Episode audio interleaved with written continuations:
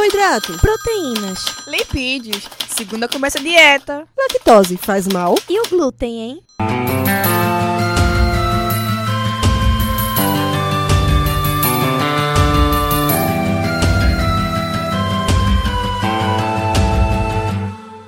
Começa agora mais um Alimenta Cast.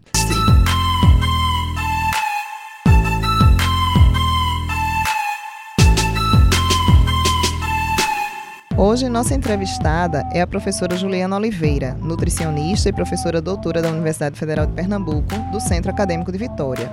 E também os alunos de nutrição Larissa Rebeca, que já é de casa, Maiana Moura e Elianderson Melo. O tema de hoje é o uso da arte na educação alimentar e nutricional. Eu sou Luciana Orange. Eu sou Ivanildo Júnior, do sexto período de nutrição. Bem-vinda, professora Juliana, também conhecida como Jubaiana. Sejam bem-vindos também Eli Anderson, Maiana e Larissa, que também já é de casa, ao nosso Alimenta Cash, programa vinculado ao Container Saúde do Centro Acadêmico de Vitória. Hoje vamos falar de uma temática muito envolvente, que é a presença da arte e suas expressões na educação alimentar e nutricional. Atualmente, a EAN se insere no âmbito das políticas públicas no controle da segurança alimentar e nutricional, mas ela já passou por alguns altos e baixos. Professora Juliana, primeiramente nós gostaríamos de lhe perguntar o que é a EAN e como foi o seu histórico. Olá a todos, muito bom dia. Eu que agradeço imensamente ao convite de estar aqui falando com vocês sobre educação alimentar e nutricional. Bom, Luciana, como você me perguntou, a educação alimentar e nutricional ela parte desse contexto, como você bem comentou, da realização do direito humano à alimentação adequada e da garantia da segurança alimentar e nutricional. E nessa perspectiva, neste, neste contexto, ela é vista como um campo de conhecimento e de prática contínua, permanente, que deve ser também transdisciplinar, intersetorial e multiprofissional, que tem como objetivo promover a prática autônoma e voluntária de hábitos alimentares saudáveis. Eu queria destacar aqui que esse conceito foi um conceito que foi construído lá em 2000, finalzinho de 2011, e que em 2012 saiu uma publicação que foi um documento chamado O Marco de Referência de Educação Alimentar e Nutricional para as Políticas Públicas. E é esse conceito que nós, né, que trabalhamos com educação alimentar e nutricional, adotamos. Como você bem comentou, é, a educação alimentar e nutricional ela teve altos e baixos, sim. E nesse processo histórico, a gente verifica que a educação alimentar e nutricional, enquanto prática organizada no Brasil, ela remonta à década de 1930. Nesse período, a gente percebe que as estratégias de educação alimentar elas eram dirigidas a partir de uma abordagem extremamente preconceituosa, que não valorizava as questões culturais, as questões socioeconômicas das pessoas. E aí essas pessoas que trabalhavam com essas estratégias, elas pretendiam ensinar as pessoas a se alimentar corretamente, seguindo um parâmetro totalmente descontextualizado e muito biológico. É exatamente nesse período que surge aqui no Brasil a profissional visitadora de alimentação. Essa profissional tinha como é, objetivo né, visitar os domicílios para realizar a educação alimentar de forma extremamente tradicional. Posteriormente, nas décadas de 70 e 80, por conta do cultivo da soja, iniciou aqui no Brasil várias iniciativas para promover o consumo deste produto e também dos seus derivados. E o que foi que a gente viu com o resultado disso? Foram resultados totalmente opostos ao que, é, ao, aos pretendidos e essas ações foram exemplares enquanto práticas que apenas valorizavam a questão puramente nutricional e biológica. Uma outra questão que precisamos chamar a atenção é a interferência de interesses econômicos nas ações de educação alimentar e nutricional, é, tendo em vista a necessidade, à época, né, lá na década de 70, de 80, a escoação do excedente dessa produção. Passa-se mais uma década, né, e lá na década de 90, a educação alimentar e nutricional foi pouquíssimo valorizada como disciplina e como uma estratégia política pública.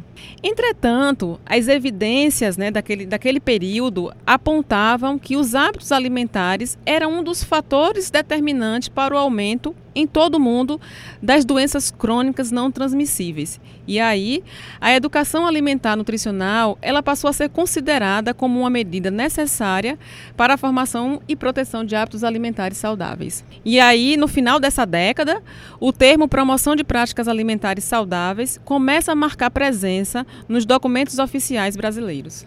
E aí, um momento importante nessa trajetória, né, nessa trajetória histórica da educação alimentar e nutricional, é no início dos anos 2000, que foi a proposição e posterior implementação do programa Fome Zero. E a partir de 2003, observa-se um progressivo aumento de ações de educação alimentar e nutricional nas inicia iniciativas públicas, tanto no âmbito dos restaurantes populares, dos bancos de alimento, das equipes de atenção básica de saúde e também na requalificação do Programa Nacional de, Alimenta de Alimentação Escolar, o nosso PNAE, e do Programa de Alimentação do Trabalhador, o PAT. Então a gente verifica que no setor saúde as abordagens sobre educação alimentar e nutricional avançaram consideravelmente. Muito interessante, professora Juliana, sua explicação. É bem importante nós conhecermos né, a evolução desse, desse marco, desse histórico. É, então, a gente pode considerar que recentemente, agora no início de 2018, nós continuamos né, nessa evolução do histórico da, da educação alimentar e nutricional, tendo em vista que a Lei 13.666 ela inclui né, o tema de educação alimentar e nutricional nos currículos da, do ensino básico, ensino fundamental e médio. Você consideraria isso um avanço, ainda uma evolução dessa, desse histórico? E você acredita que essa, a inclusão dessa, dessa disciplina, né, dessa, desse conteúdo nas disciplinas, é, poderia mudar os hábitos alimentares dos indivíduos, principalmente das crianças que vêm é, tendo um aumento importante né, de, uma, na incidência de obesidade? Lu, na verdade, é, no início dos anos 2000 já havia uma demanda dos temas de educação alimentar e nutricional ser incluído no currículo escolar e o próprio PNAE, né, o Programa Nacional de Alimentação Escolar, ele tem como uma de suas diretrizes a inclusão da educação alimentar e nutricional no processo de ensino-aprendizagem é, dessas crianças e dos jovens. Então, a aprovação da Lei 13.666 de 2018 ela é sim um avanço, né? Ela vai agora, ela faz parte de uma lei. Mas é necessário também que fiquemos atentos como essa estratégia será trabalhada em sala de aula, porque a gente entende que a alimentação ela é um importante componente pedagógico. E aí, nesse contexto, eh, percebemos que a educação alimentar e nutricional ela é uma importante estratégia para o combate dos problemas nutricionais da atualidade. Mas a gente precisa é, prestar atenção que existem outras questões também que estão que interferem nesse comportamento alimentar.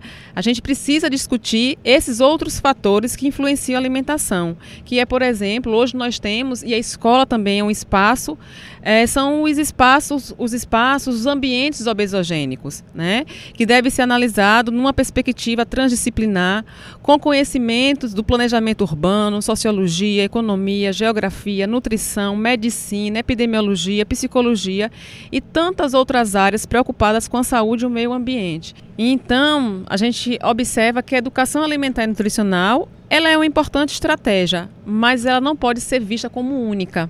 Então, hoje mesmo nós fizemos uma atividade de educação alimentar e nutricional numa escola, trabalhando com crianças, falando sobre alimentação saudável e adequada. Logo depois da atividade, a criança vai comprar seu lanche e o que, é que ela compra? Ela vai comprar aquilo que está disponível, aquilo que está acessível, que é o quê? O refrigerante e a coxinha. Então a gente tem que tentar pensar em ambientes saudáveis. Ju, psicopedagogos afirmam que para que a educação seja transmitida, o educador ele deve aprender a ler a realidade e sempre que possível aproximar o conhecimento à linguagem do indivíduo. Seria a arte e suas expressões uma estratégia eficaz no que diz respeito à EAN? Já existem estudos científicos que embasam essa afirmação? Júnior, é, como falamos anteriormente no histórico, a gente verifica que na educação alimentar e nutricional, a forma como a comunicação é desenvolvida é fundamental e vai influenciar de maneira decisiva os resultados.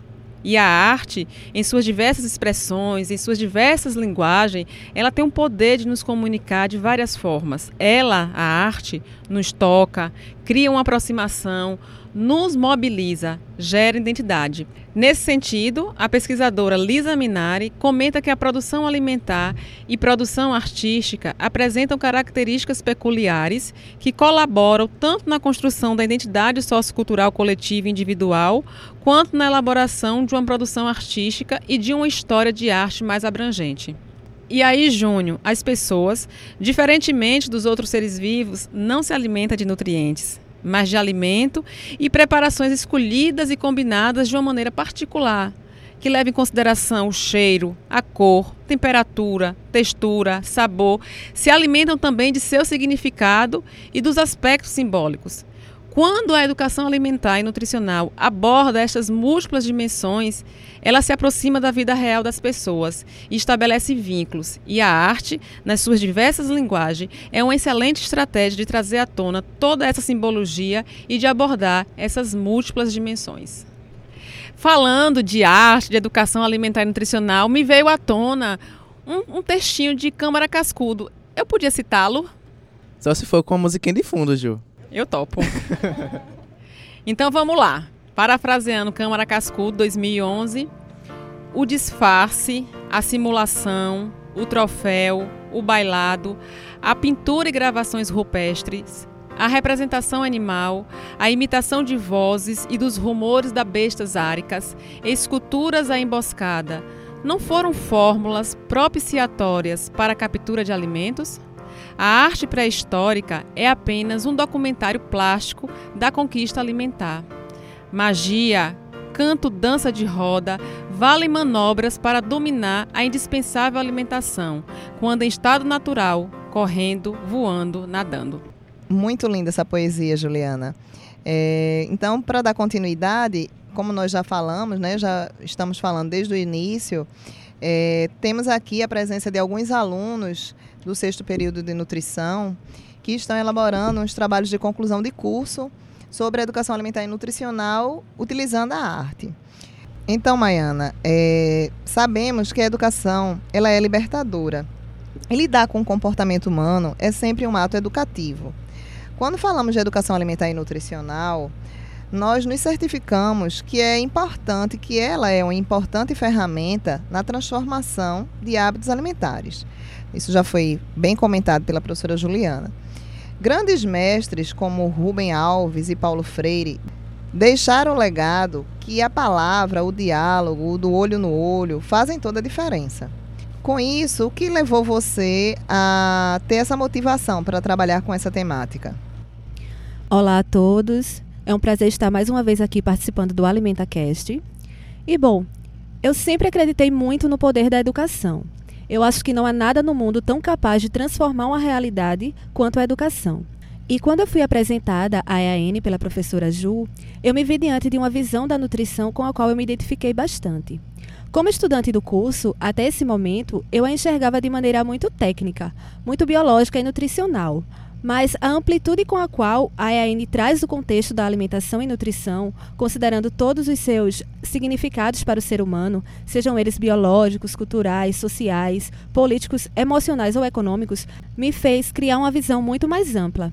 A maneira como ela é praticada trazendo, como vocês muito bem falaram, os conceitos de Paulo Freire, de Rubem Alves, com essas abordagens ativas, inserindo a realidade do público dentro do processo educacional, dando voz ao educando e permitindo que ele se inquiete diante dessa realidade, que ele se questione, que ele desenvolva mesmo esse senso crítico, é essencial.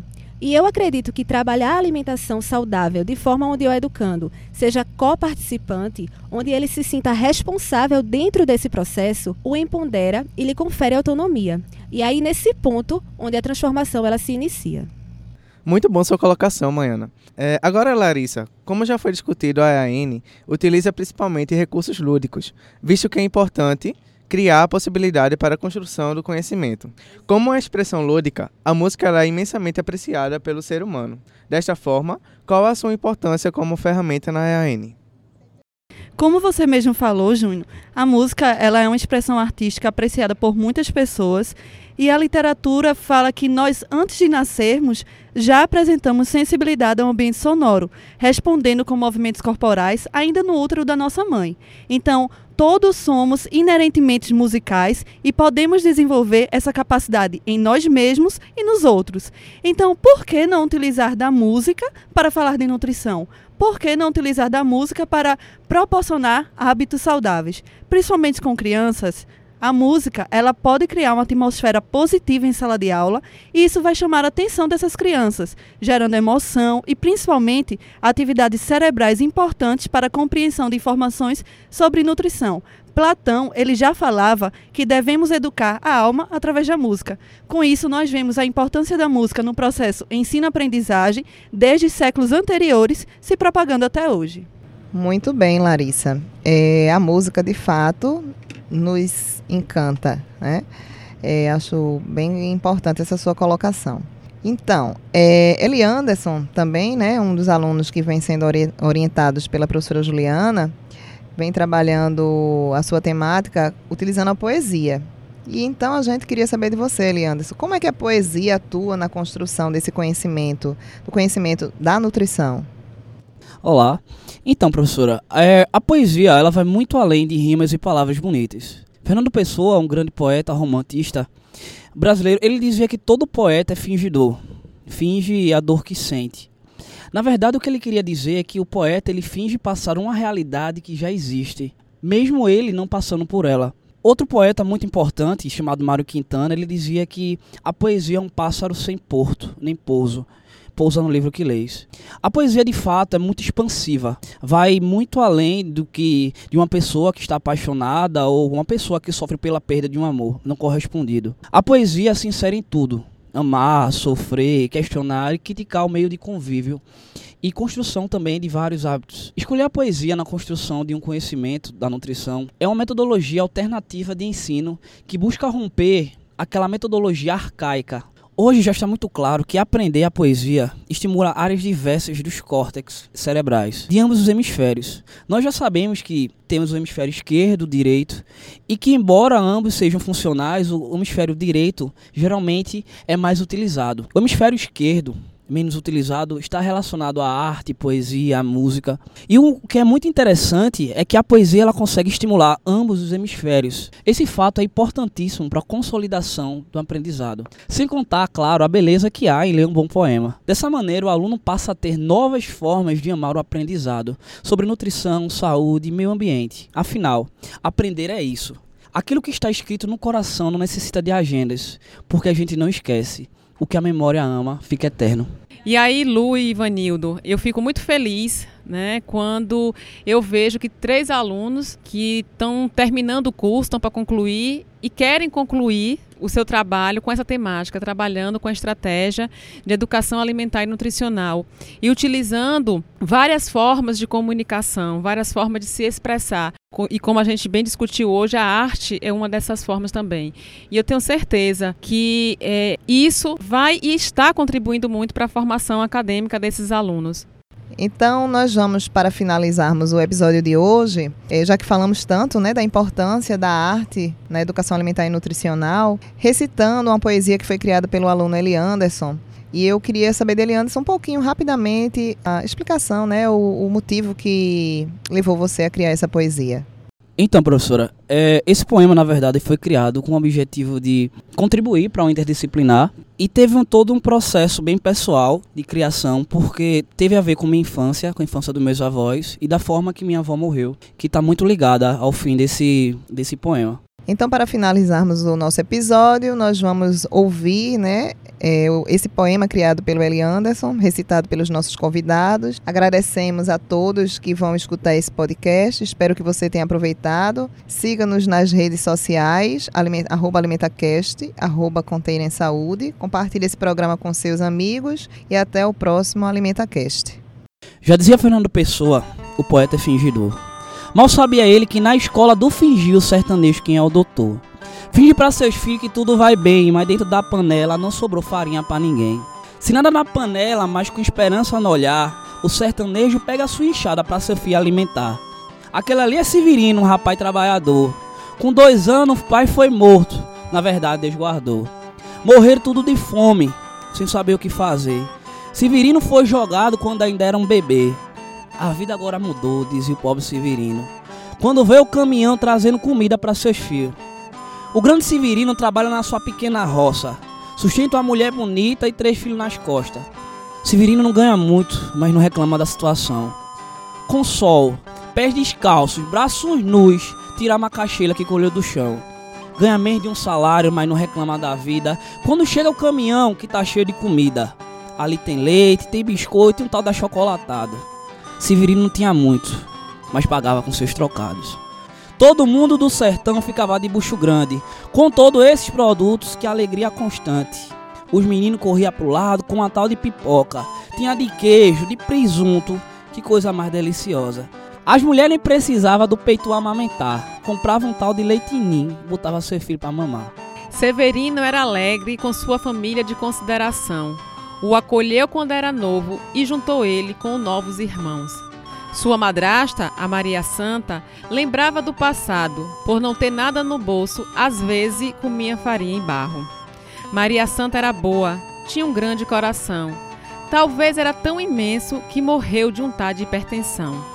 Tudo estava diferente, ninguém sabia não, porque todo velho estava morrendo de doença do coração. Severino me acuda, seu tio tá passando mal. O que houve, minha filha? Qual foi o animal? Animal feriu ele não, dizia sua mulher, a bonita da Renata, que chegava para Severino com os olhos cheios de lágrima. E o que houve, mulher? O que aconteceu? Severino, eles estão tão igual aos filhos do seu Romeu. Romeu, Givanildo e os filhos da metade da cidade, que estavam passando mal com o que o povo não sabia, mas tinha muita curiosidade. Nos acuda, Severino, procura alguém que ajude. Pega esse primeiro jegue e vai até o Santinho, o tal do Iude. Iude era um jovem médico. Essa profissão o pessoal não sabia, mas chamavam ele de santo porque ajudava toda a vila. Iude vinha da capital ajudar o povo do sertão, mas voltava com pouco tempo porque tinha muita ocupação. Severino pegou o jegue e para a cidade tentou partir. Mas Severino, onde é a cidade? Deus ia lhe seguir.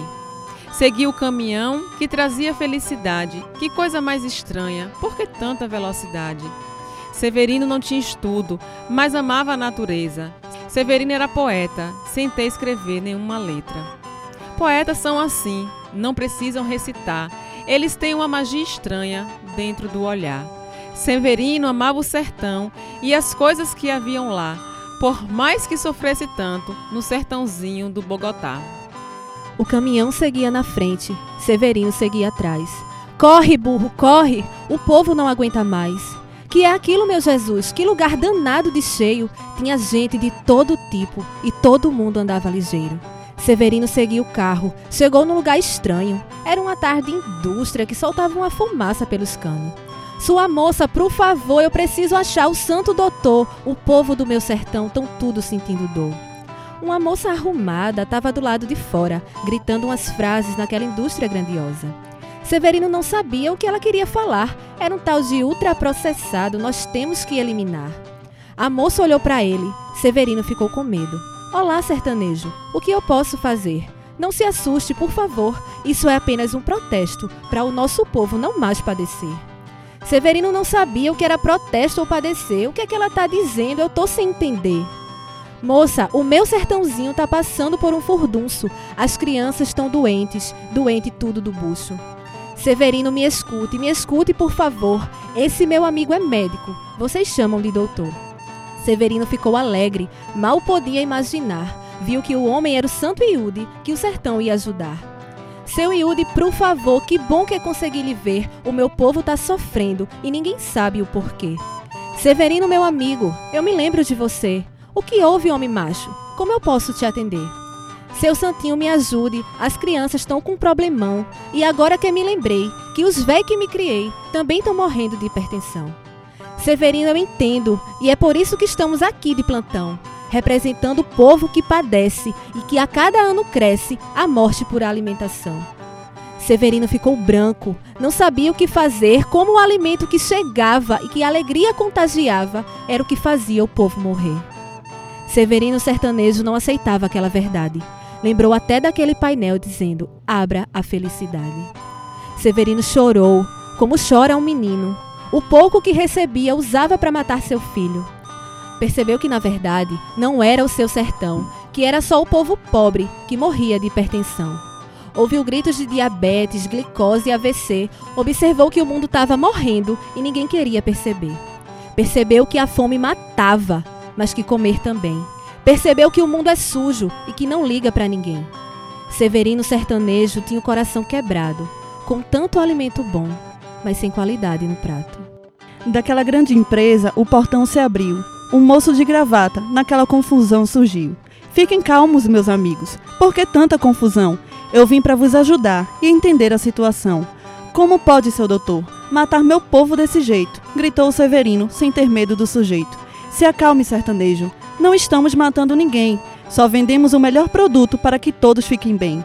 Tem pipoca, tem Nutella, tem a coca e tem biscoito. Tem pro rico até pro pobre. Veja só, mais que gostoso.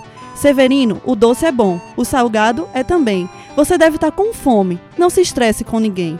Eu sei que na sua vila mal tem televisão, mas vejam quantas cores chegam naquele caminhão.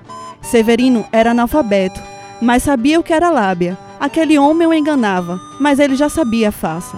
Saia daqui, seu impostor. Já basta de iludir. Eu vou pegar o meu jeguinho e com o doutor Iude vou partir.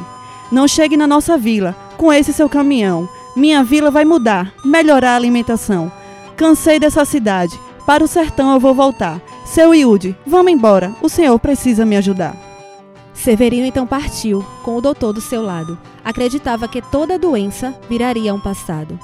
Severino voltou para casa para trazer a notícia de que o sertão tinha jeito, que o problema era a comida. Chegou em casa devagar e ouviu um choro de sua mulher. Renata, por que choras? Sem nenhum motivo qualquer. Renata mal podia falar. Abraçou o Severino e tentou lhe explicar, mas sem nenhum sucesso, só fazia soluçar. Severino olhou para o lado e algo estranho aconteceu. O seu filho estava imóvel. O que foi que aconteceu? Severino, meu amado, eu não pude nada fazer. Seu filho morreu hoje, antes do sol nascer. Atrás vinha o santo Iude. Doutor, cure meu filho. Estenda suas mãos, por favor, eu lhe suplico. Severino, meu amigo, nada posso fazer. Seu filho morreu de obesidade, aquele tal de AVC. Severino era um pai forte, mas nada pôde fazer. Sentiu-se culpado por aquilo que trazia para comer. Como uma indústria dessa não tem controle na alimentação, diz que tem tanta coisa boa, mas levou minha criação. Há muitos severinos com mães chamadas Marias. Se João Cabral falava de fome, a obesidade hoje é quem consome a vida de muitas famílias. Acaba esse verso hoje demonstrando a força do sertanejo, que mesmo pobre em dinheiro, mas rico em felicidade, não deixa de lado seus desejos, só é a esperança de igualdade.